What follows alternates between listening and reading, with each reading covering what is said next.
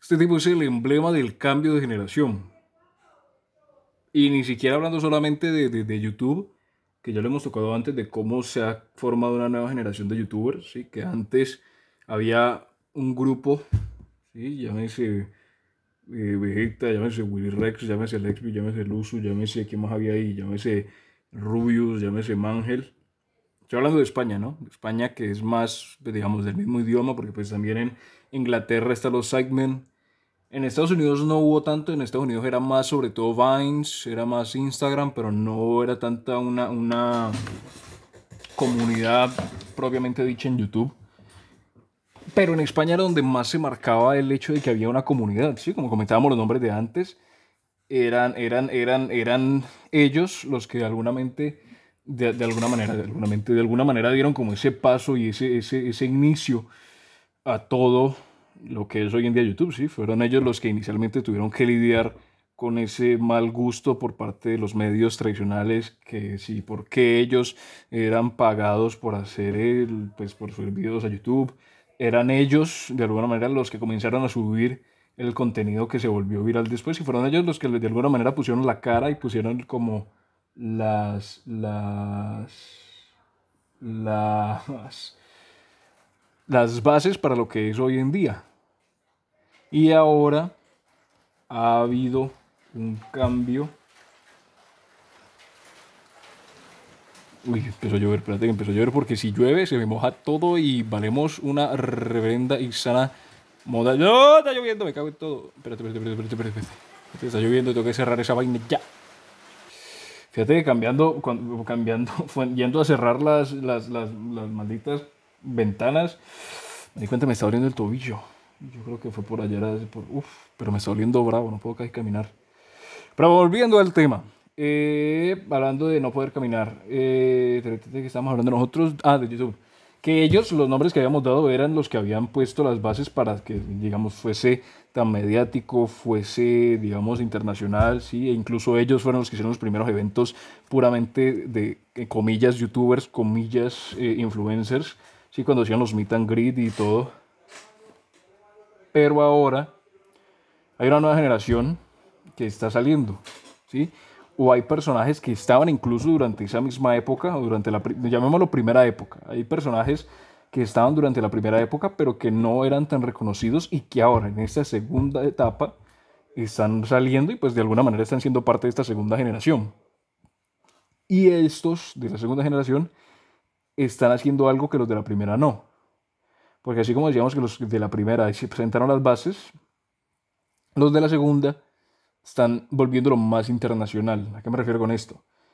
Que los de la primera generación era todo entre ellos. Todo entre ellos tenían grupos, los que jugaban, los que hacían bromas, los que eso, lo que lo otro, y se, interrelacionaban entre todos, pero era hecho sobre todo en España. Ahora, en la nueva generación, ya hay Argentina, ya se relacionan incluso con Estados Unidos, se relacionan con el propio, con el propio, con el propio Inglaterra y han formalizado de alguna manera lo que significa el término de influencer o lo que significa ser YouTube. Y un claro ejemplo de ello, y precisamente por eso está en la carátula o en la portada, es Ibai porque Ibai de alguna manera ha dado ese profesionalismo y esa profundización a los eventos que se han organizado, ya sea por el trajín que él ya tenía, pues al ser el comentador de, de, juegos electrónicos, al ser y al venir de donde viene, le ha dado de alguna manera ese profesionalismo barra eh, formalización al contenido y ha permitido y ha podido relacionarse con tipos externos a la plataforma. Sí, ya por ejemplo se relaciona, si uno ve los podcasts que, que ha tenido Ibai, que es de ahí donde se puede de pronto extraer un poco más. Se relaciona con jugadores, se relaciona con cantantes, se relaciona con personalidades de España, se relaciona con personalidades externas a España y ha entrado a esa, a esa forma o a esa, o a esa, esa instancia de salir de lo puramente YouTube, salir de lo puramente entretenimiento digital y entrar a lo que significa persona de la cultura general. Obviamente no a niveles, o sea, que se entienda, no todavía a niveles, o de la cultura popular no sería, de, del, del, hablar popular, ¿sí? que digamos, puede ser que antes, si uno le comentaba a alguien de Willy Rex, le comentaba a alguien de, de ese tipo de personas, del Rubius propio, lo conocían los jóvenes lo conocían aquellos que veían el contenido o que veían a los que estaban relacionados con él. Sin embargo, ahora una persona de 40, una persona de 50, de 60 años puede conocer perfectamente quién es Ibai porque ha conseguido de alguna manera, mediante la, cómo se relaciona, ha salido de, ese, de esa envoltura de youtuber, ha salido de esa envoltura de influencer y ha entrado a lo que es el, el, el, sí, la cultura popular, que se entiende lo que quiero decir, no cultura general, la cultura popular de las personas del voz a voz cotidiano, que al final todo mundo, pues de alguna manera puede llegar a conocerlo sin problema, que es algo que no necesariamente ocurría antes, ya que todo era muy cerrado, pero eso es algo que en esta segunda generación se ha venido dando y es él precisamente el que de alguna manera eh, consigue explayarlo, consigue, digamos, mostrarlo de la manera más directa. Entonces, yo creo que en términos de comunidad, siempre es necesario que exista una comunidad para que algo crezca, ¿sí? Porque si no hubiese sido por la comunidad que se creó en España, YouTube España no sería tan grande. Si no hubiese sido por la comunidad que se creó en México, ¿sí? Con en su principios Wherever, en su principio Yuya y demás, no hubiese sido una comunidad importante eh, como, la, como la es hoy en día la, la, mexicana. Y si no hubiese sido por el hecho de que, hubiesen, que saliesen personajes, varios personajes, ya sea eh, Bizarrap, sea el propio Duki, sea el propio Coscu, no hubiese podido tener ese desarrollo que tuvo a raíz de que una sola persona no hubiese podido cargar con el tener que exprimir o el tener que desarrollar todo un contenido por sí mismo. Sí, por ejemplo, lo que pasó con Germán. Germán de alguna manera en Chile era el único que publicaba en ese sector porque no se conoce otro de, esa misma categoría chileno, ¿sí?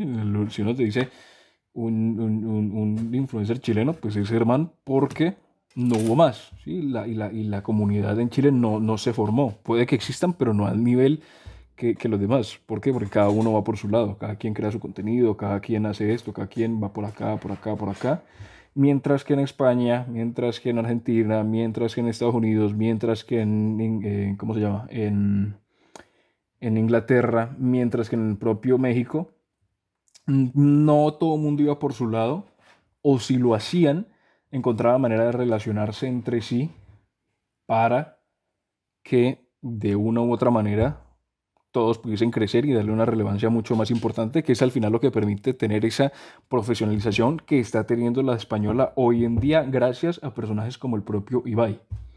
Entonces es ahí donde, donde sale el, hecho importante del el reemplazo, no el reemplazo, sino la regeneración de la comunidad a partir de bases que hayan permitido el impulsar eh, el impulsar todo, todo lo que pues hoy en día se está dando, que incluso en las presentaciones oficiales de sus equipos sea Ibai el que va y que sea desde Twitch que se transmita. Entonces, creo que hasta cierto punto es interesante ver cómo se ha hecho esa transición, cómo se ha hecho ese cambio y esperar a ver de pronto si existiría una tercera o una cuarta generación y ver lo que puedan llegar a aportar, si conseguirían salir, que no sea solamente una persona la que salga de ese envoltorio de, YouTube, que salga de ese envoltorio de redes sociales, que salga de ese envoltorio de influencer digital, sino que pueda hacerlo y entre dentro de la cultura popular. Pero ya será en un futuro analizar a ver qué sucede.